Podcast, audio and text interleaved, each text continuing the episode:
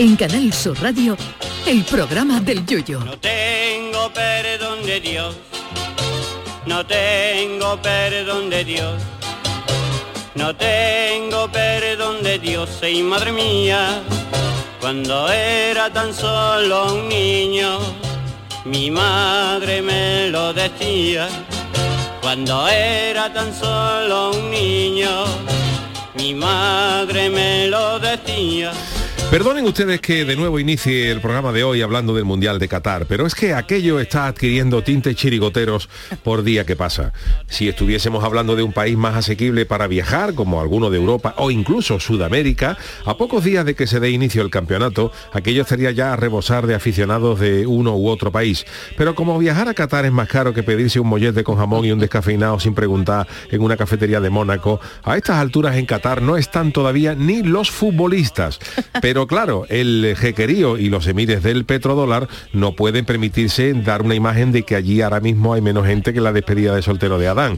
Y para dar una imagen de que aquello empieza a estar ya ambientado, no se les ha ocurrido otra cosa que coger a los primeros 30 cataríes que pasaban por allí y darles camisetas, bufandas y banderas de España, entre otros países, para convertirlos, por ejemplo, en Mohamed del Bombo y 29 más al grito de Hispania, Hispania, con panderetas y tambores típicos de allí.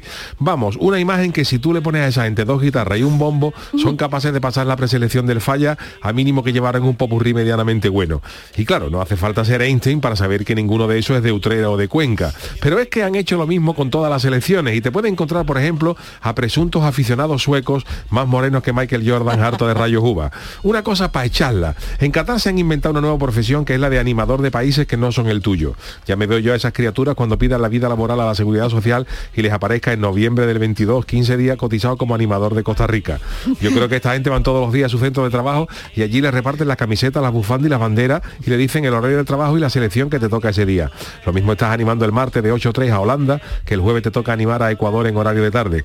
Y si los campos están vacíos porque hay partidos con menos interés que la biografía de Richard Kleiderman, el que tocaba el piano, a estos árabes no les importa meter a 1.500 cabras en cada partido ataviadas con la camiseta de España y a otras 3.000 con la de Alemania con tal de que el campo se vea lleno. Eso es como si nosotros, para que ustedes entiendan, como si la final del falla no la, llevar, no la, llenáramos con aficionados de los de verdad, pero para que aquello no se viera vacía, pues contratamos un autobús de alemanes de los que de los que veranean en Sahara de los Atunes, le damos a cada uno un plumero, un pito de caña, un paquete de papelillo y una peluca naranja y los ponemos a cantar aquellos durros de antiguos que tanto en Cádiz dieron que hablar mientras son entrevistados por Manolo Casal en Canal Sur, lo que viene siendo un auténtico mamarracho.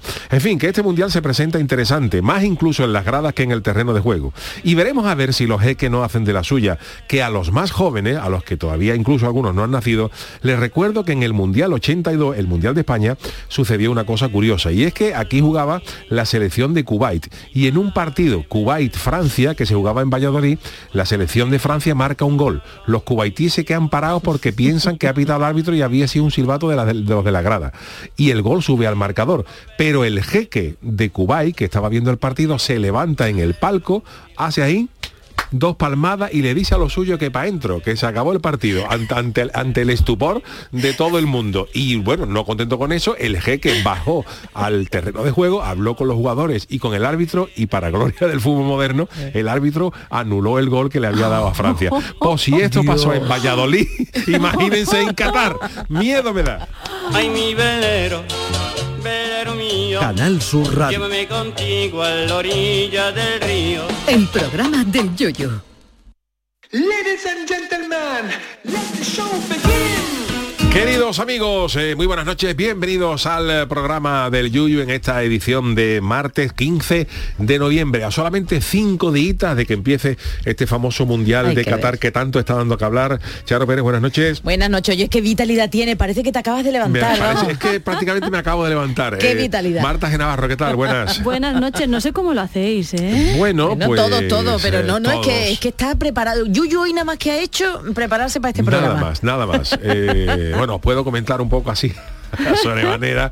Un servidor se ha despertado a eso de las 7 y cuarto de la mañana. Madre mía. A las 7 y media he salido para Cádiz, donde he llegado sobre Sí. las 9 y 10 de la mañana. Eh, bueno, para estar, estaba preparando el show con, con Javi Aguilera y Eso tal. que estrenas ya mismo, Sí, ¿no? día El 25 y 25, si Dios 26 quiere. estrenamos el, el- el gran eh, combate en el, en el Nissan Cartuja, que ya os iremos dando algún detalle más. Y, y entonces estaba allí preparando el show con Javi Aguilera a las 9 de la mañana. Eh, sobre las 4 y cuarto me he vuelto para Sevilla. Eh, he llegado sobre las 5 y media, 6 menos 20 al Nissan Cartuja precisamente para grabar el show del comandante Lara. Hemos acabado allí sobre las 7 y media, 8 menos cuarto. Nos hemos venido para acá preparando el programa y aquí estamos como si no hubiera pasado No, no, nada. tiene una Eh, vitalidad, estamos vamos, nuevo, está vamos. nuevo, nuevo, pero Como vamos. dirían en el 1, 2, 3, sale a 16 horas de Sí, jornada sí, laboral sí. en el Vamos, que día yo mismo hoy. soy capaz de cuando llegue a casa verme alguna película de Marvel de esa de tres horas y media, de Endgame, por ejemplo. de- Yo creo que te quedaría frito, no, Sí, no tientes bueno. tampoco la Oye, suerte. pero bueno, pero eh, lo digo porque hay mucha gente ah, que luego trabaja en una horita, ¿eh? en fin, hay que, Es que, que- el trabajo de no, tampoco es tan fácil. pero- Trabajamos en varias cosas todos aquí, Sí, ¿eh? pero todos, bueno, no pero solamente bueno. en el programa. Lo importante Y es que luego- lo hacemos a gusto y que Sí, bueno, eso sí, pero que se te nota todo, vitalidad, claro. ¿eh? Y luego pasa una cosa, que como em, tenemos esta jornada muchas veces, o también le pasará a todos los yuyistas, yo no distingo entre miniseries y películas, porque como si, porque no soy capaz de ver una película Ah, entera verdad, sin quedarme verdad. frita. Claro, sí es verdad. claro. Entonces, Pero como... bueno, y bueno, y lo, y lo que queda, pero bueno, que esto es... estamos trabajando, estamos pica. Trabajando. Oye, que en definitiva que el El mundial, mundial, es también, pero mundial. también hoy ha sido noticia que yo pensaba que eso le iba a dedicar. Ah. ¿Qué te parece Luis Enrique, por favor? Luis que Enrique, streamer. Luis Enrique, el va seleccionador español, ha anunciado que va a ser ¿Pero esto streamer durante el mundial. O sea que durante. Pero eso o sea, puede hacerlo Yuyu, pues siendo el seleccionador no lo sé, nacional. imagino que, que sí, ¿no? Hombre, Durante- últimamente ha hecho y dicho cosas También que- es verdad que, que no. dependerá de cómo vaya, ¿no? Porque Luis, Claro. Luis Enrique, por Por si lo ustedes se lo han perdido, lo sabéis cómo es Luis Enrique, ¿no? Que le va a la marcha Sí, con la digo, prensa, con los aficionados y declaraciones tal. últimamente que se ha metido. Él, meterse el en jardines Claro, le encanta. pero le gusta. Y Le entonces gusta, él ha gusta. anunciado que durante el Mundial de Qatar Sí. eh, él se va a convertir en streamer. O sea, vamos a ver si lo Ah. podemos escuchar. Mira. Apartaros que voy cuesta abajo y sin frenos. ¿Esto en serio? Sí, sí. Sí, sí. Grabo este vídeo para anunciaros que me he hecho streamer. ¿De verdad? Bueno, no me he hecho streamer porque esto es un vídeo, todavía no he debutado. Madre Pero mi mía. intención es streamear a lo largo de- del tiempo que estemos en Qatar, en Doha. Llegamos el día 18 de madrugada, con lo cual creo ponen. que podré empezar a streamear ese mismo A día. streamear. Es una idea que parte de una manera un poco descabellada, pero que entiendo que puede ser muy interesante. Y continúa es siendo. La Que lo idea entiende de él, lo establecer una relación directa con vosotros, aficionados. La que le va a eh, a La los que les a puede interesar la información de la selección, contado desde un punto de vista particular, el mío y el de mi staff. ¿En No serio que no es una, establecer no una es una parodia, una comunicación No, no, es auténtico, más es auténtico. directa, sin filtros, O sea, que bueno, que Luis, Enrique lo que está contando es esto, que él durante el tiempo que esté en Qatar pretende por las noches sacar un ratito para en un canal de Twitch La que, que ha abierto eh, streamear con los aficionados. Fíjate si en si, si en, eh, a cualquier persona normal ya entran haters, imagínate tú, por ejemplo, no lo quiera Dios, ¿no? Pero el primer partido lo tenemos contra Costa. Rica el miércoles 23 a las 5 de la tarde. ¿Esto qué imagina- va mal? Tú que por lo que sea Claro. lo perdemos y dirá la gente, bueno, ¿cómo vamos a perder con Costa Rica? Yo recuerdo que el mundial que ganamos, el mundial de Perdimos. Sudáfrica que ganamos, el primer partido lo perdimos contra Suiza Exacto. por 1-0 creo que fue, pero, pero el primer partido lo perdimos. Pues, tú- imaginaros lo que le puede caer a Luis Enrique si, si abre el streamer, por ejemplo, con España 0, Costa Rica Madre 2. mía. Entonces fíjate la que le puede, la que, la, la que ¿Qué le puede decir a la criatura. Enrique, porque luego tenemos Alemania y Japón. O sea, pero bueno, que a Luis Enrique le va a la marcha, imaginar, yo a mí me gustaría ver qué es lo que dice y sobre todo. Pues va a eh, tener bastante, pues ya vamos, te digo, hombre, claro que va a seguro, pero tener. va a tener. Pero yo creo que ha de entender, no sé, a mí, o será que soy muy mal pensada, como que ha de entender que él prefiere ser streamer y contar de primera persona sus impresiones primera sin que los sí. periodistas mm, a lo mejor Bueno, a tergiversen. mí, Bueno, lo a mí por ese lado no me parece ¿no? mal, quiero decir, porque muchas Bueno, veces Luis Enrique muchas veces está para- también se ha dicho que para los que los periodistas, si tú digas eh, los Sí. titulares, para que tergiversen una cosa que he dicho, pues al final, pero, Luis Enrique a última hora, eh, el que tú te hagas streamer, tú vas a tener que seguir haciendo eh, ruedas de prensa y te vas a tener que Claro. seguir contestando. O sea que- Entrenar al equipo pero bueno, que a nacional, Luis. Enrique Que le va van la- a decir eso, vete a entrenar, Claro, déjate que de Luis streaming. Enrique le va a la marcha Le y que va a marcha. hacer, en fin, que bueno, que es una cosa que va a estar interesante, vamos, esto. En que el este vídeo mundial, se de ve, verdad, es no, no, esto chirigota- no está bueno. chirigota pura, ¿eh? de vamos, no Cádiz. tenía- tenías que haberla sacado. Bueno, en el en el vídeo se ve incluso como un pizarrín, una pizarra de estas de Vileda, Sí. bueno, no, Madre le- mía. y se ve como las tácticas un campo y como que las tácticas con el Ibai, borrador, claro, que sí. Pero de verdad yo ha sido, vamos, ha sido portada, ha sido trending topic y es que y además parece que se ha tomado algo que Sí, sí, sí, sí. hombre. Está Cuesta imitando a los streamers. Sí. Yo te digo una cosa, Yuyu, te van a obligar a volver a sacar letras porque entre, no sé si habéis visto, si no la habéis visto, no sé si recomendarlo, la versión de la canción de la abeja maya que ha hecho Tony Cantó. No Por favor, sí la he visto, No, sí, sí, sí, pero de verdad, Es no, que en yo- serio. es una no, simulación no, de la realidad. Bueno, es que sí, Entre lo de Luis Enrique y eso, el contenido es... el contenido no lo vamos a... ni- No, no, bueno, un. Contenido político, pero totalmente sectario. Yo qué sé, pienso, no. Buenas No, noches a todo esto. Se está quedando un ¡Ay, mundial precioso. Se está poniendo un vamos Ay, yo. que me he olvidado yo ya te digo, yo perdón. ayer ya, esto se está poniendo Se al final yo lo di y me dio la razón. Yo al final no me Sí, la pena ¿verdad? quitar el no, por eso. no. Raza Mora otra vez, Raza Mora, que la escuché ayer, Raza Mora. Ay, que qué Yo ya tengo avisado al vídeo comunitario de mi blog, que es cosa más antigua. En, mi- blog comunitario. tenemos vídeo comunitario para que no, para que pongan ¿Te carnaval. acuerdas? Y eso era un poquillo... eh, Había algunos... Había gente que lo- sí, Piratilla, que se Piratilla, enganchaba. piratilla, ciertas que películas ponían películas picantonas, los Sí. vídeos comunitarios, una cosa muy chunga. Los que más jóvenes dirían un vídeo comunitario que pues, vídeo Pues explíquelo, comunitario antes de que hubiera Netflix todas estas cosas, Vamos, pues, lo, que, lo que se hacía es se instalaba en, el, en, la, en la comunidad de los vecinos es. un vídeo que estaba cableado a todo a todas las a, todo- a todas las casas, pirata total, vamos, Sí. pirata eh, Jack Sparrow, Patapalo. Jack Sparrow era Camilo José Cela, al lado, de- al lado del que llevaba el vídeo comunitario.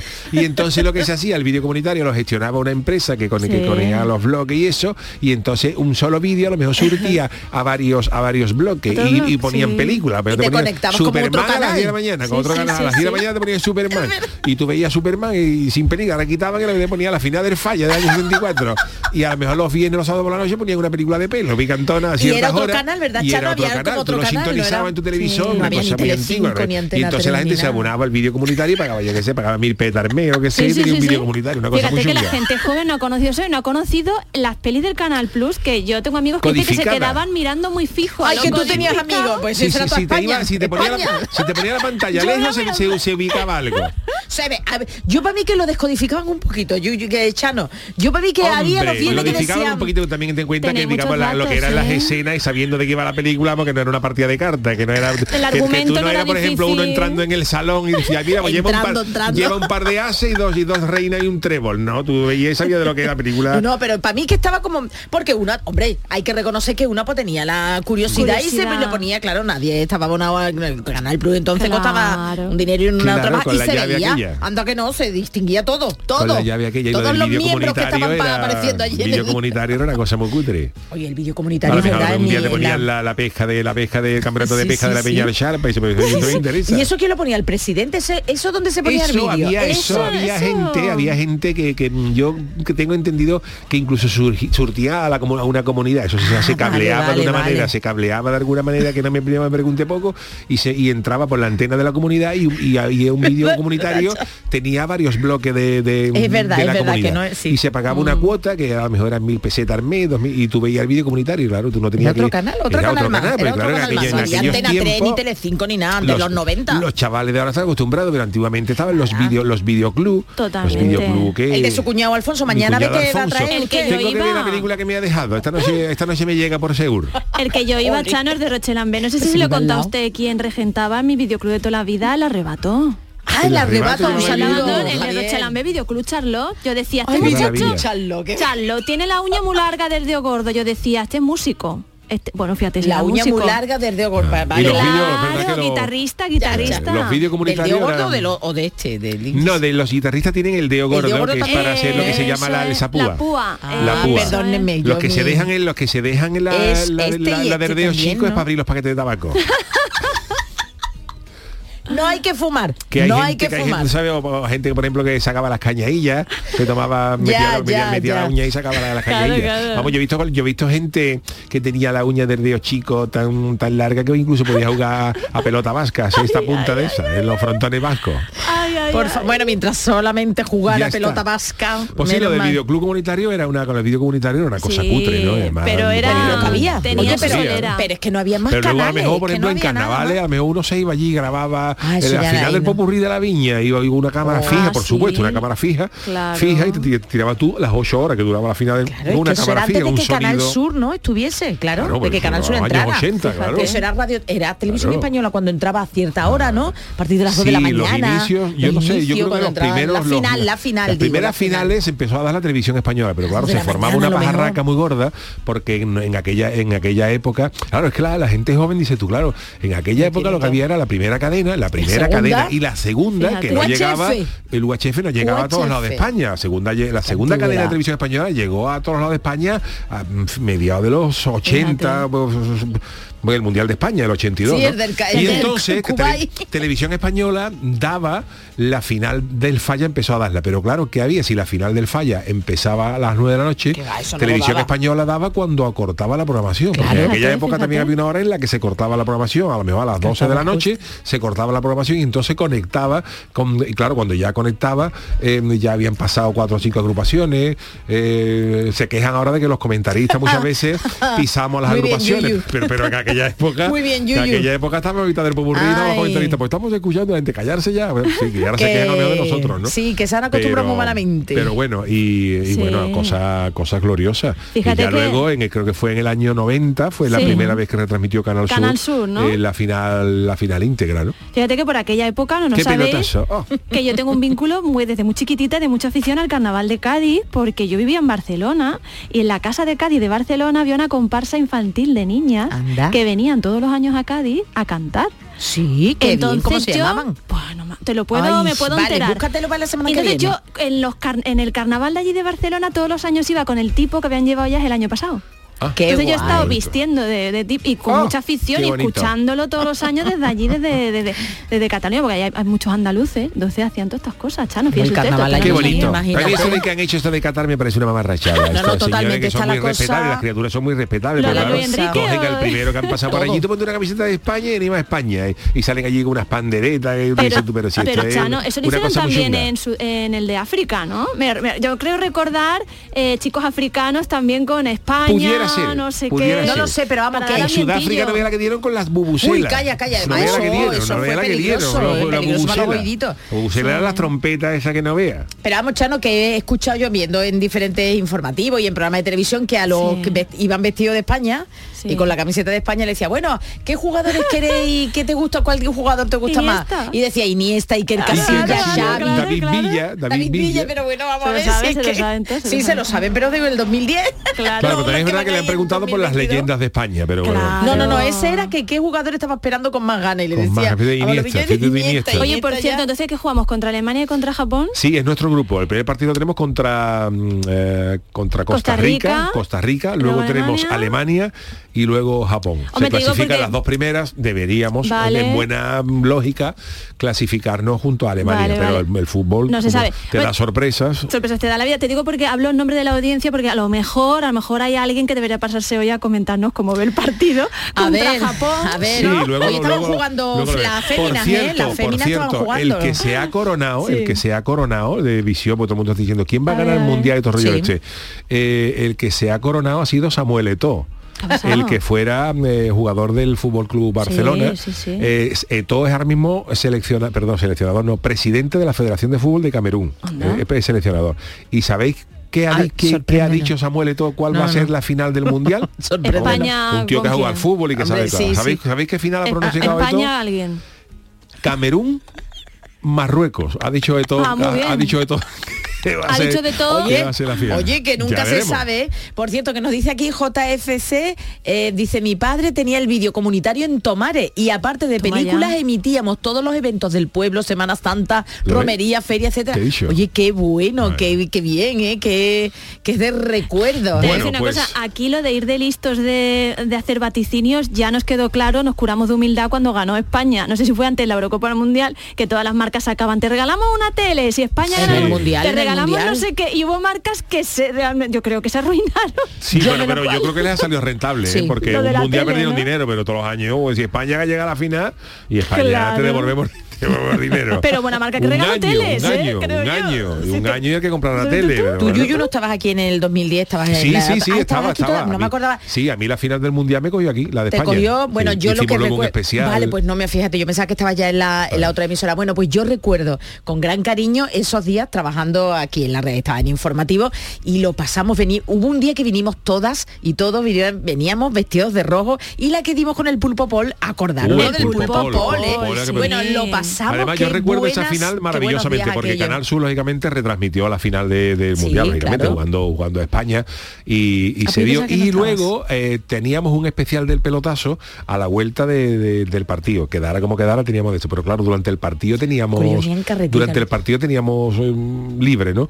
Y nos fuimos allí a la calle, allí a la, cruzando el río. Sí. Sí. Cruzando el río y eh, a un la mesón, barqueta a la barqueta, cruzando y cruzando Sí, el río, vimos sí. un mesón y le dijimos, ¿usted va a ver, usted va a poner luego el, el mundial? Sí, claro, vamos a ver el mundial.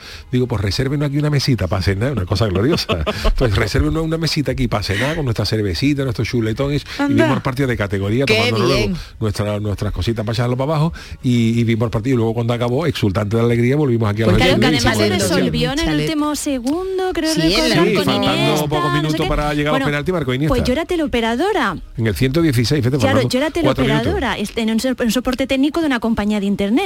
Y en ese momento estaba un cliente conmigo que no le iba bien el internet, mundial, no sé qué, y marcó Es que se gol. fue, ¿eh? es que a mí se, fue en Chiclana, Pero se fue escúchame, en la marcó televisión. gol y en ese momento ni el cliente ni yo, los dos soltamos el teléfono, empezamos a gritar y al rato ya volvimos. Qué arte. Y seguimos con la llamada. Toda Sí. España una, se paró. Una, una noche de alegría. Bueno, se paró momentáneamente porque luego la, la- la celebración fue larga. De hecho, la vuelta en la autopista, y de grandes retenciones. nueve meses después venir, del gol de ¿eh? Iniesta Bueno, nacieron muchos niños bueno, llamados bueno. Andrés. La celebración fue larga. Bueno, señores, vámonos con la friki noticia. Venga, sí, Venga, que hoy tenemos la escaleta, la escaleta.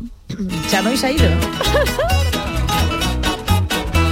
Friki Noticias. Venga, la primera Pacharo. Pues venga, si en clase el ordenador me van a prohibir, pues me llevo una máquina de escribir. Fíjate tú, si hablamos de antigüedades ya. Muy listos, mis chavos, vamos a aprender. ¿Esto qué? todo Por favor. que es bueno. El profesor, canción de Cantinflas.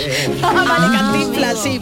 Bueno, pues la tecnología avanza con una rapidez que no nos da tiempo, ¿verdad?, a aprenderlo todo. Que es una barbaridad. Eh, y es que el fin primordial de todo esto es a facilitarnos la vida. Aunque hay muchas personas con las últimas novedades eh, que también prefieren dejarlas a un lado y quedarse con lo vintage, con lo retro. Vamos, con las máquinas de toda la vida. Como ha hecho un estudiante que se llama Nick. Bueno, pues este joven Nick y sus compañeros tuvieron un problemilla en clase cuando el profesor de Ingeniería Mecánica de la Universidad Técnica de Darmstadt en Alemania les prohibió llevar los portátiles a clase. Dijo, de portátiles nada aquí, como toda la vida. Yo por lo menos he cogido apuntes como una loca. Luego no los entendía en mi propia letra, pero vamos. Entonces que lo que pretendía el profesor era que no se distrajeran con el ordenador y que prestaran toda su atención a la clase. El maestro les pidió que tomaran apuntes a la antigua usanza, pero claro, Nick dijo, no, yo ya estoy acostumbrado al teclado, así que no. ¿Y qué hizo? Pues se fue a su casa y cogió su antigua máquina de escribir e imaginaos en una clase de universidad lo que es el silencio, nada más que roto por el profesor eh, dando su lección. Que yo aprendí mecánica, que yo soy, vamos, tengo mi curso de mecanógrafa, Sí, sí. ¿eh? Así que imaginaos, imaginaos la que ha liado en la universidad alemana este, este chico con su máquina de escribir. Luego ha quedado en broma, porque el profesor le dijo, ni máquina Hombre, ni máquina, es que- a escribir. Pero bueno. Era su madre, el profesor. Bueno, pero está, está un poco desfasado porque ya hay también, ya hay, por si no lo sabéis, Máquinas. no, no, ya no solo Ah. máquinas, es verdad que tú con el teclado a lo mejor, eh, Claro. aunque sea un ordenador, tecleando puedes molestar al resto y tal. Pero ya se venden unos lápices, no, no de ¿Cómo? tablet, no de tablet, no de, no, no Pa' para dibujar en la sí, tablet, sí, sí. sino se venden unos lápices que lo que hacen es detectan el movimiento del lápiz, o sea, es, como, como, una, cuaderno como un pequeño sensor que tú le, Sí. col- que le pusieras al lápiz, ¿no? Entonces Sí, el sí. lápiz detecta los movimientos que tú estás haciendo con tu escritura, que previamente has pasado un, un proceso de decir, oye, pues mira, mi A la escribo así, la M, hasta que el, el- el- el Bien. cacharro reconoce tu no historia. Entonces tú estás cogiendo apuntes de manera normal en un, en un papel, pero cuando llega, digamos, esa información que ha cogido, la vuelcas a un ordenador y te lo, te lo, te lo pone como procesador de texto. O sea, como si Qué tú, lo- como si tú lo bueno. que tú hubieras estado escribiendo a mano, te lo traduce luego para el orde- y te lo pasa Qué limpio bueno. del ordenador. Sí, sí, sí, y no sí. hace falta llevarse un ordenador a casa. Oye, tengo que seguir porque es verdad que este programa es interactivo y por eso estamos a las 10 de la noche en directo, 10 y 28. Atención que otro, otro de nuestros yuyistas, Manuel Martín, dice, el vídeo bueno era, el vídeo bueno era el de Telealcosa y nos echaba los Goonies cinco veces al día. Ole. Y por cierto, 40 man dice que el vídeo comunitario era legal, ¿eh? Y yo pensando que íbamos a salir todos esposados Bueno, algún día. Así bueno. que. Cuando te salía Pichis, la pichis. Advertencia legal, de... legal no era, porque tú cuando, eh, ahí, ¿eh? en todas las películas película que tú ponías La se ponía que la advertencia que no se podía emitir de manera pública. En vídeo o sea, comunitario lo ponías, Claro, lo decía específicamente. específicamente, O sea que lo de legal, a lo mejor el vídeo comunitario era legal, ya la emisión, ya lo que emitían era otra cosa. Para emitir vídeos caseros como eso de la comunión de mi prima. ¿no? Bueno, pues voy con mi Venga, siguiente Chano, vaya, eh, Chano. noticia. Eh, una noticia que me- nos, congratulamos en, en- en leer. La- el titular es el siguiente. Nunca tengo prisa en la cafetería a la que acudo porque todos los camareros son tartamudos. Bueno, y esto podría pensarse que estamos diciendo esto en modo de cachondeo, nada más lejos de la realidad. Nos parece una iniciativa maravillosa. Los martes, tanto como veis, todo muy japonés, pero parece que lo estáis preparando todo para el lucimiento de Paco el, el samurái. Ah, amigo, amigo. Bueno, pues os leo esta noticia que sinceramente me parece maravillosa, porque nos habla de, de integración. En Tokio, sabéis que Tokio es como, como- como si tú la multiplicaras más- Utrera por 89 de Efectivamente. gente. Y más. Hay un hay un bar que se encuentra el Ch- Chumon Nihan Garaku Café, Perdón. Sí. que traducido resulta el café que se tarda en pedir. Anda. Y se llama así porque la cafetería solo emplea a personas que son tartamudas. Y nada más lejos de la realidad, ni, ni lo que quieren hacer no es ni cachondearse con estas personas, nada. Muy al Hombre. contrario, lo que quieren hacer es, hay un establecimiento donde pretenden ayudar a los jóvenes tartamudos a ganar confianza en sí mismos y a conseguir un trabajo en el sector de la gastronomía. Claro, la- las criaturas que sufren al menos este problema, pues tienen problemas para acceder al tema de hostelería, por vergüenza, por corte acá. Claro. Y entonces el dueño, una, una Ah, dueña, una idea, señora que ¿eh? se llama Arisa Okumura, se le ocurrió la idea después de que la porque ella era tartamuda, o sea, la, la- Ah, hombre, claro, la ya, ya. fundadora del café era tartamuda. Y entonces, como ella sabe lo, que- el desánimo que causa para encontrar un trabajo por el tema de la tartamudez, dice, pues nada, eh, ella se fue a Melbourne y allí con- consiguió un trabajo en una cafetería atendida por personas con discapacidad. Y entonces, pues Okumura quería trasladar esto a Japón y ha abierto una, mediante crowdfunding, ha abierto su primera cafetería en agosto del 2021 y todos los camareros y camareras de estos bares son tartamudos. Y dice que la- los clientes pues se están comportando de manera muy respetuosa con la gente gusta, y que cuando hay algún problema, pues incluso si los chavales o las chavalas se atascan, pues los chavales pues lo escriben en una pizarra y me parece una idea maravillosa la que ha tenido esta señora. Eh, pero es verdad, entonces si lo escriben es cierto que no practican ellos, que a lo mejor... ¿Y si lo dijeran cantando? No, dicen que la tartamudez... Sí, es verdad que la eh, tartamudez eh, parece es que se verdad que mucha evita gente que cantando. tartamudea hablando, pero ¿Quieres un cantando. café? Incluso lo Podíamos eso en Cádiz, ¿verdad? Como si fuera.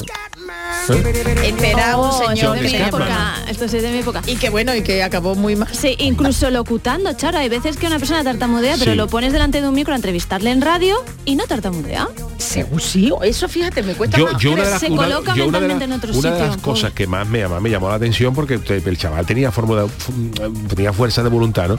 Yo tuve de compañero en, en formación profesional a un chaval que tartamudeaba Mm. y, y lo corrigió, fíjate, eso te hablo ya de los años 80, ¿no? Hoy me imagino que habrá muchas cosas, ¿no?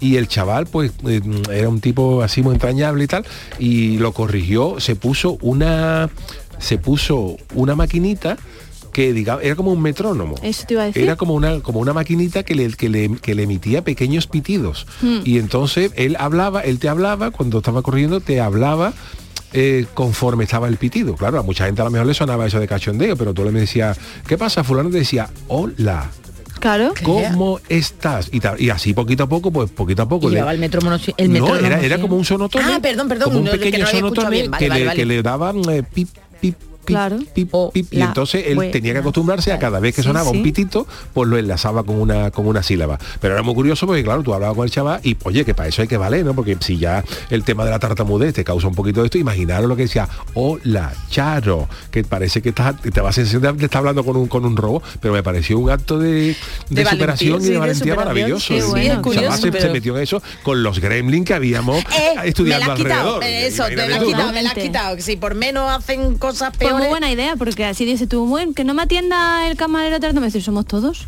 Muy Entonces bien, se, se muy quita, bien. se quita un poquito ese pudor y esa vergüenza. Está muy bien, muy bien, Japón. Bueno, pues muy a bien. Japón nos vamos con las Venga. crónicas niponas de Jorge Marenco. Crónicas niponas. No abandonamos el país del sol naciente porque ya saben nuestros oyentes que los martes son para Japón. Mm, los son pa' martes son Japón, pa' pa' Hoy nuestro enviado especial nos habla de la cultura del trabajo, ojo, o cómo se toma el trabajo en Japón y sus consecuencias. Adelante, Jorge. Konbanwa, amigos. La crónica nipona de hoy nos va a llevar a la prefectura de Chiba. Y antes que digáis nada, Ya. no, no tiene nada que ver con el whisky. Pero más concretamente nos vamos a ir a la localidad de Ichikawa. Ichikawa. Y antes de explicar el pollo que se ha montado en su ayuntamiento, os voy a dar un poco de contexto a la historia para que la entendáis mejor. Así que os introduciré otra de esas palabras japonesas que no tiene una traducción directa, inemuri, que más o menos quiere decir quedarse dormido trabajando o debido al trabajo. Uh, y es que ya sabéis que los no japoneses inemuri trabajan en- una harta de horas. Y entre otras cosas es porque se valora más la cantidad de horas que se le echa al curro que la calidad. Por lo que es habitual no, que el personal trabaje Médico muchísimas horas extras no pagadas, aunque esto afecta a la productividad. De aquí viene la cultura de Inemuri, ya, que- ya que es muy normal que los currelos se queden literalmente dormidos trabajando.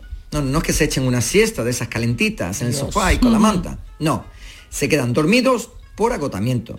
a veces no en el lugar de trabajo, sino en el tren, en un banco de la calle, o si te vas de caña con los colegas, también es muy habitual ver a alguien cerrando los ojos unos minutos sin que nadie le haga mucho caso. Bueno. Y es que quedarse sopa en cualquier lugar es señal de que le estás echando muchas horas a tu trabajo. Y eso es socialmente aceptable. Bueno. También tiene sus reglas, por supuesto, ya que hay que quedarse dormido con decoro. Por lo que nada de poner los pies en la mesa, ocupar dos asientos en el tren o tumbarte si está en un restaurante. Y recordaros que normalmente en los restaurantes se come sentados en el tatami, por lo que la tentación siempre podrá estar allí. Si cierra los ojos unos minutos, pero respetando al personal, es un signo de buen trabajador. Bueno, que la gente en Japón no robe también ayuda mucho porque no sé yo qué pasaría en otros lugares con los amigos de lo ajeno, viendo al personal sobado a cualquier hora y en cualquier sitio. Bueno, pues ahora entenderéis mejor el lío con el ayuntamiento de Ichikawa. Y es que para aumentar la transparencia del consistorio, decidieron emitir los plenos del ayuntamiento en tiempo real. Y claro, la mitad de los concejales echando una siesta de campeones cuando se supone que tienen que escuchar las exposiciones de sus compañeros para mejorar la ciudad, más que nada. Te digo una cosa, Yuyu. Yo di clase en una universidad aquí en Japón, y aunque sabía de la cultura de Inemuri, es un palo muy gordo ver al 30% de tu clase sobao mientras tú estás hablando. Así que me imagino el palo que tiene que ser para uno de estos concejales ver a la mitad de tus compañeros con las babillas cayendo y las gafas a la altura de la barbilla. Pues eso, que los ciudadanos de Chicago se han quejado y han pedido a los concejales que al menos mantenga un poco las formas. Pero lo curioso del caso son las excusas que han dado para justificar ese pequeño homenaje a Morfeo. Aunque pienses que esto es broma Yuyu, es 100% real. Allá va. La culpa no es nuestra, sino del tono de voz de algunos concejales que invita al sueño. Lo puedo entender. Es que las discusiones son muy aburridas. Las cámaras apuntando a nuestra cara es una invasión de nuestra privacidad. O, ¿quién se cree la gente que es para decirnos lo que tenemos que hacer? No somos niños de colegio. Si nos quedamos dormidos, será por algo. En fin, compañeros, que como diría aquel, las espadas están en todo lo alto. Y parece que esto no tiene un final feliz cercano. Porque el que piense que votando a otros esto se arregla, tiene que entender que el problema del Inemuri no va a desaparecer. Bueno, amiguillos, que me voy a dormir que ya es tarde. Sayonara. Gracias, Jorge. Te voy a decir una cosa, en Inemuri de esto hay unos pocos en la final del falla, sobre todo a partir de las 4 de la mañana y en los coros. Hombre, pero es lógico, es lógico. Eso es lógico. Y Nemuri hay mucho y no me hace apuntado falta. yo eso, para, Sí, Nemuri. gritar desde el gallinero. ¡Inemuri! Despierta ya. ¡Despierta, Inemuri! También te digo que hay entre los políticos los conflictos con los correctitos que son, ay, no te duermas, Sí. ay, no me quiero. O sea, son Sí, son muy- correctitos porque cuando pierde la forma sacan las katanas allí. ¿no? ¿no? Bueno, Oye, hay aquí una de los vídeos comunitarios que cada uno está diciendo lo suyo. Pero bueno, vale. sigue, sigue. No, no, no, no, no, vamos, vamos a hacer No, una que pequeña pausa vamos, y vamos vamos. con Marta G. Navarro, si no se nos va esto. El programa del yoyo. Canal Sur Radio. En noviembre, Black Friday Social Energy. ¿Quieres descuentos de 200 euros en tu instalación o prefieres un cheque regalo en el corte inglés o Amazon? Ilumina tu hogar noche y día consumiendo tu propia energía. Tu instalación en 20 días hábiles con baterías premium. ¿Qué más puedes pedir? Estudio gratuito en el 955 44 11 11 o socialenergy.es y aprovecha las subvenciones disponibles. La revolución solar es Social Energy. Escuchas Canal Sur Radio en Sevilla. Del 6 al 11 de diciembre, Feria de Muestras de Productos Típicos y Artesanales de la Sierra Morena de Sevilla, en El Pedroso. 26 años compartiendo gastronomía, cultura, tradiciones, actividades de ocio y un pueblo serrano que te espera un año más con los brazos abiertos. Del 6 al 11 en el puente de diciembre, ven a nuestra Feria de Muestras. Te invita el Ayuntamiento del Pedroso. Los Guerrilleros, tapicería y colchonería en Utrera, a precios de fábrica. Colchón de matrimonio de 27 centímetros de grosor, lechos independientes, refuerzo en zona lumbar, cara de verano e invierno, valorado en 689 euros, ahora 299 euros. Sí, sí, has escuchado bien, 299 euros. Y por un euro más televisor LED de 32 pulgadas de regalo. Estamos en Utrera, carretera Carmona número 15 en Utrera, Sevilla. Entregas en 48 horas. Vayas a donde vayas, Canal Sur Radio Sevilla siempre va contigo en canalsurradio.es. Este jueves, el programa Por tu Salud de Canal Sur Radio quiere que conozcas la importancia de tener una buena salud mental y de cómo la psicología ayuda al bienestar mental y psicológico de la persona, a mantener unas buenas relaciones personales, al correcto desempeño del trabajo, a aprender a un nivel acorde a la edad e inteligencia. Por tu salud, este jueves a las 6 de la tarde desde el Colegio Oficial de Psicología de Andalucía Occidental, con la colaboración del Colegio Oficial de Psicología de Andalucía Occidental. ¿Y tú? ¿Qué radio escuchas? El Club de los Primeros, Jesús Vigorra y todos los programas que tiene Canal Sur, los mejores. Yo estoy 24 horas con Canal Sur. Es la mejor cadena que se puede escuchar. Sobre todo los informativos me encantan porque me dicen cosas para estar alerta. Canal Sur Radio, la radio de Andalucía. Yo escucho Canal Sur Radio. En Canal Sur Radio, el programa del Yoyo.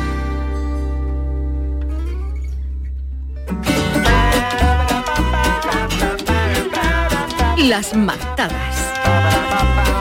Bueno, eh, hoy Marta Genavarro me cuentan, me cuentan que en sus martadas va a hablarnos de la Andalucía hippie, porque Olé. Andalucía tiene, igual que tiene un pasado árabe y tal, el- la, la- los- la cultura hippie en Andalucía también ha tenido su- sus cosas, ¿no? Efectivamente, Yuyu, pero la de los 60, no la de los Yesterday. No de verdad que no leí. Dios, no. Levantado. Perdón que no me levante, Gran. pero estoy mejor sentado. Bueno, voy a poner de pie y a de tontería. Venga, una, dos y tres. Me encanta, que... Qué bonita Andalucía. Sí, señor, por cierto, esta copla fue premio Andalucía de, Pues sí, de los que va a mí que iba a cantar yo una letra con el Yuyu. Madre mía del amor hermoso. Bueno, mucho Beatles, mucho Rolling Stone, como dices tú, Yuyu, mucho sexo, droga rock and roll americano, pero la cabida aquí liada en los 60. Nos lo cuenta el experto de hoy, Fran G. Matute, que no es primo mío, aunque seamos G los dos, que es, aparte de escritor, es el tío que más debe saber de cultura y contracultura andaluza en el mundo mundial. Pero no por nada, sino porque ha hablado con todos los que más saben al respecto. Años de entrevistas que reflejan un nuevo libro. eh, y por eso él dice esto eh, de los 60, que en los primeros años se hicieron muchas cosas que desde fuera parecían imposibles durante el franquismo, ¿no? Pues sí. Eh, pero lo hacían porque las autoridades pensaban que no era tan importante, que no pasaba nada, que no eran cosas abiertamente políticas. Dice, mientras nadie saliera desnudo se riesen de los curas, se podría hacer arte contemporáneo, porque además a ellos les venía bien para dar esa imagen de aperturismo. Así que Sevilla o Torremolinos se convirtieron en refugios culturales para grupos que se salían de la norma. Los beats incluso, y aquí os tengo que traer que estaban en Torremolinos a los míticos los íberos.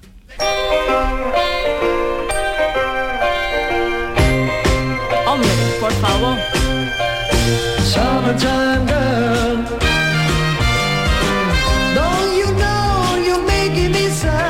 aquella época empezaban a, también a fluir sustancias que Sí. las autoridades desconocían. Claro, es que no, es que eso, no había conocimiento de lo que había por ahí. No, bueno, perdona, eso lo hemos contado aquí en el documental de los Beatles, salen ellos algunos diciendo que Sí. en los 60 y largos se podía fumar marihuana tranquilamente por las calles de Londres porque No, los policías no tenían ni idea lo que estaban oliendo. Ya después que ya fue canto a la gallina, ¿no? Pero dice que en aquella época pues no, no se sabía. Y con los inicios de la cultura hippie empiezan a llegar la- las Eso es. cositas psicodélicas y eso. Aquí era como deja a los muchachos que hagan sus cosas, todo el que era así un poco diferente se iba a Torremolinos, pero también aquí en Sevilla. Lo cuenta Fran en el libro que se llama Esta vez venimos a golpear, vanguardismo, psicodelias y subversiones varias en la Sevilla contracultural de 65 al 68. Un título que ya os digo... Es larguito, es larguito. Bueno, el otro es el subtítulo, pero para que veáis que lo que tiene el libro da lo que promete, es todo eso, pero bueno, mejor que nos lo cuente. Por supuesto. Esta vez venimos a golpear es el retrato de una ciudad en ebullición, del retrato de Sevilla en los años 60 y de cómo la bueno. juventud de entonces, o una parte importante de la juventud, decide, bueno, mm, rebelarse, ¿no? Contra, contra lo establecido, ¿no? Contra el franquismo, contra las instituciones, bueno, contra el capitalismo incluso.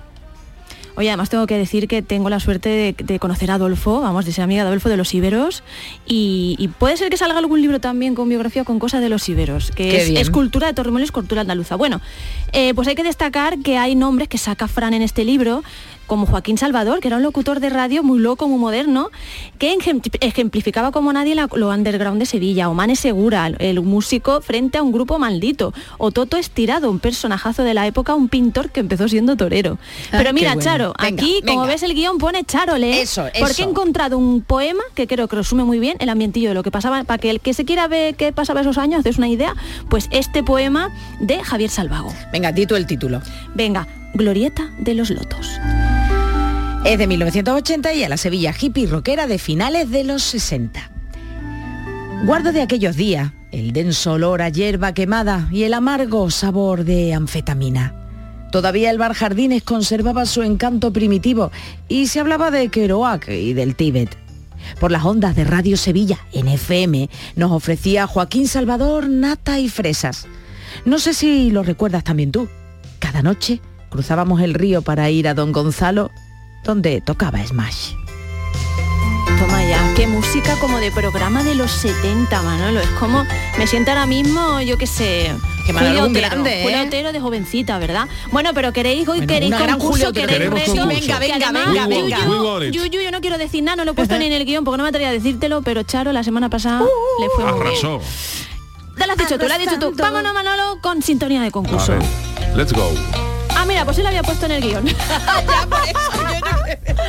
bueno, aquí hay revancha. Hemos pedido a Fran que nos cuente anécdotas que aparezcan en su libro y que quiera saber más de esta anécdota, porque se lea su libro también. te Muy lo digo. bien. Recuerda, aunque sea el primer, el título. Sí, bueno, el título título es eh, bueno, ahora lo recordaré. Venga, vale, porque tiene vale, historia. vale, tiene venga. historia porque Fran perdón. nos ha contado la historia de ese título. Entonces te, voy a contar anécdotas, a ver si sabéis cómo terminan. Pero antes que nos ponga un poco en contexto de su propio libro, otra Hombre. vez, Fran. El libro se centra básicamente bueno, en los ambientes cul- contraculturales, los ambientes teatrales, musicales Vale. y artísticos y bueno, se ve claro cómo pues esta juventud de alguna manera empieza a asumir ¿no? los principios estéticos de la contracultura internacional. Bueno, estáis en contexto para saber por dónde pueden ir los tiros Vale. de cómo acaben las Venga, historias. Vamos con la primera. O sea, Unos so tú nos vas a chavales plantear una historia y A ver tenemos cómo que decir acaba. cómo- a ver cómo acabamos. o qué elemento falta. Ya os- por ejemplo, la primera, unos chavales se van al campo a tomar LSD, una cosa muy normal. Se suben a un árbol porque piensan que es de chocolate. En mitad del subidón, en una finca cercana, ¿qué creéis que hacen los amiguitos con que Se escapa un toro, por ejemplo. Pienso que puede Ah, pero hay opciones o no. Confunden un toro con, con algo, ¿no? Eh, pues No yo voy a decir que si Es estaban aquí animal, en es animal. Ah, es animal, es Es animal, animal. Una cabra, un... Una vaca, ¿Qué, ¿Pero qué, qué le pasa? ¿Qué hacen? ¿Qué le hacen? una Ah, vaca que intenta subirse al árbol. ¿Qué le vamos. hacen a ese animal? Intentan, La torean. intentan torearla. Mira, se lo vamos a dar el punto a Yuyu porque se dedicaron a capar cerditos. Por Acapar favor. cerditos, qué barbaridad, vaya. Dios, pues menudo Se la LSD. vamos a dar a. Yuyu porque ha estado ahí muy... Vale, esta es más facilita. Unos seminaristas deciden montar en el mismo seminario una obra de teatro con un mensaje antimilitarista. Que suben al escenario y aquí me da Fran tres opciones. Eh, una cabra, un grupo de rock o un crucifijo. Una cabra, un grupo de rock. Yo he puesto con la cabra. Es algo rompedor, es algo rompedor. ¿Vale? Pues yo el grupo de rock, más rompedor que eso. Para Charo. Eh, mira, Eh, ha ido, ha ido, ha dicho que era facilita, pues sí, sí. Oye, una discoteca, bueno, está buenísima. Esta, eh, si lo pensáis un poquito, caéis. Se ve obligada a cerrar temporalmente por considerar la policía que dentro se realizaban actos impuros y se consume drogas. ¿A quién contratan como abogado para que les lleve el caso? A eso Acevedo. Eh, estaba muy chicos, pero si lo piensas bien en la época, A caes. Felipe González. Yuyu, A, a Alfonso Guerra.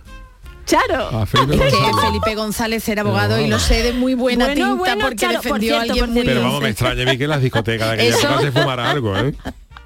Hombre, por Dios. Fíjate tú, os he contado que Fran, eso me ha explicado dónde viene el título, que es Esta vez hemos venido a golpear, pues viene de una canción de Smash que se llama We Come to Smash This Time.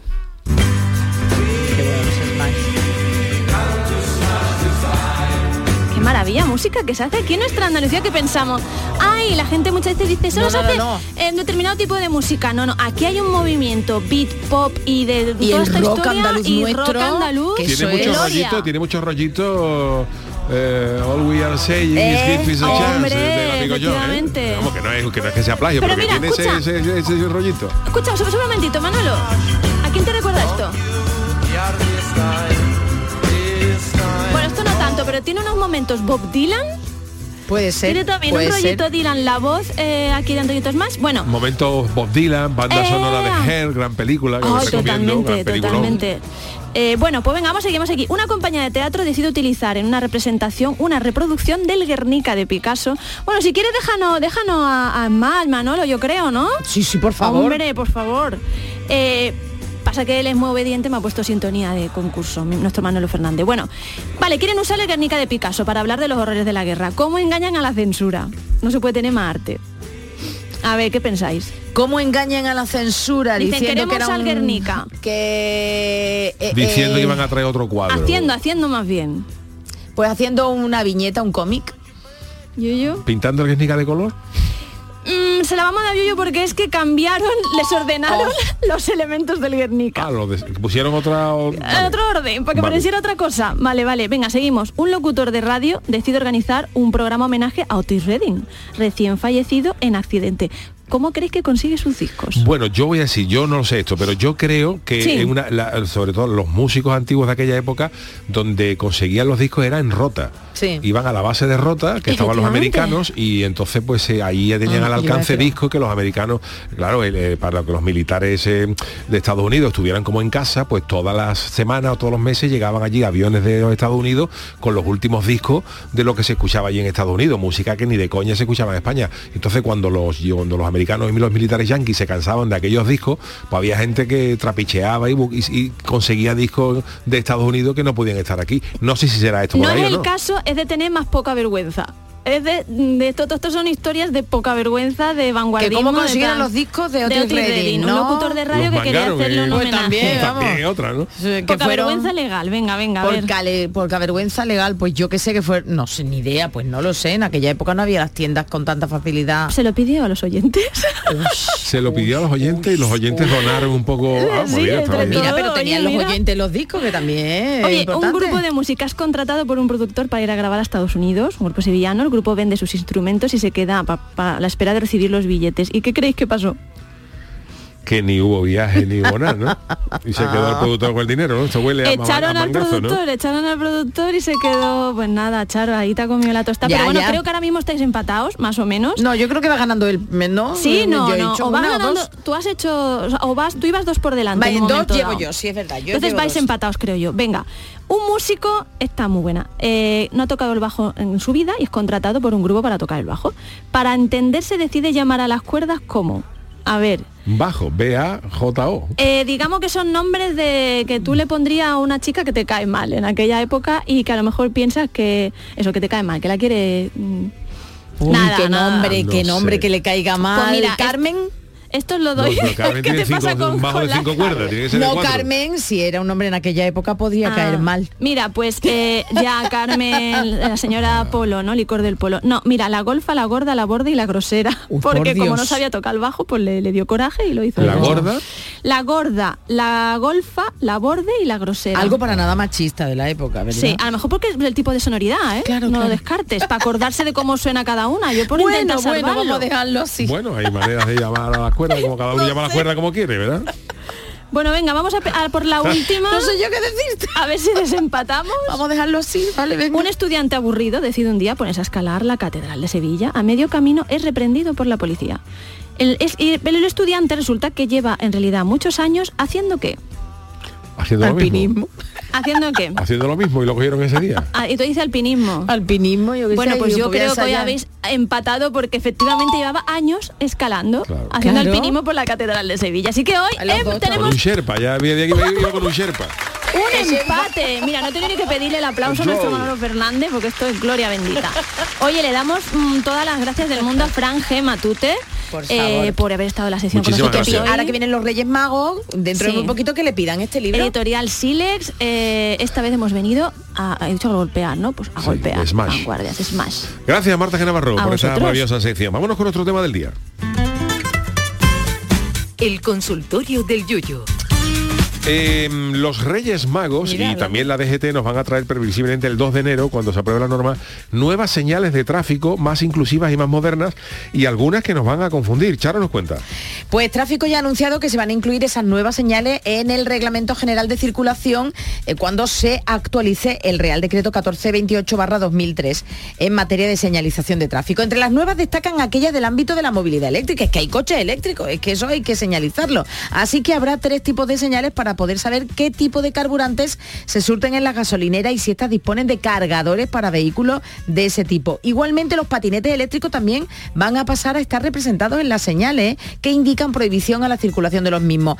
Y tampoco este asunto podía estar exento de polémica, si es que esto es polémica Claro. siempre, como la que ha surgido por la nueva señal que avisa de la proximidad de gente mayor en la zona ante la presencia de una residencia, por ejemplo, para que los conductores extremen las precauciones. Bueno, pues la imagen es una mujer, bueno, una mujer es el icono, un pictograma de la mujer eh, con un bastón y detrás está el hombre cogido de la, del bracito de, de la mujer. Vamos a pensar que es así.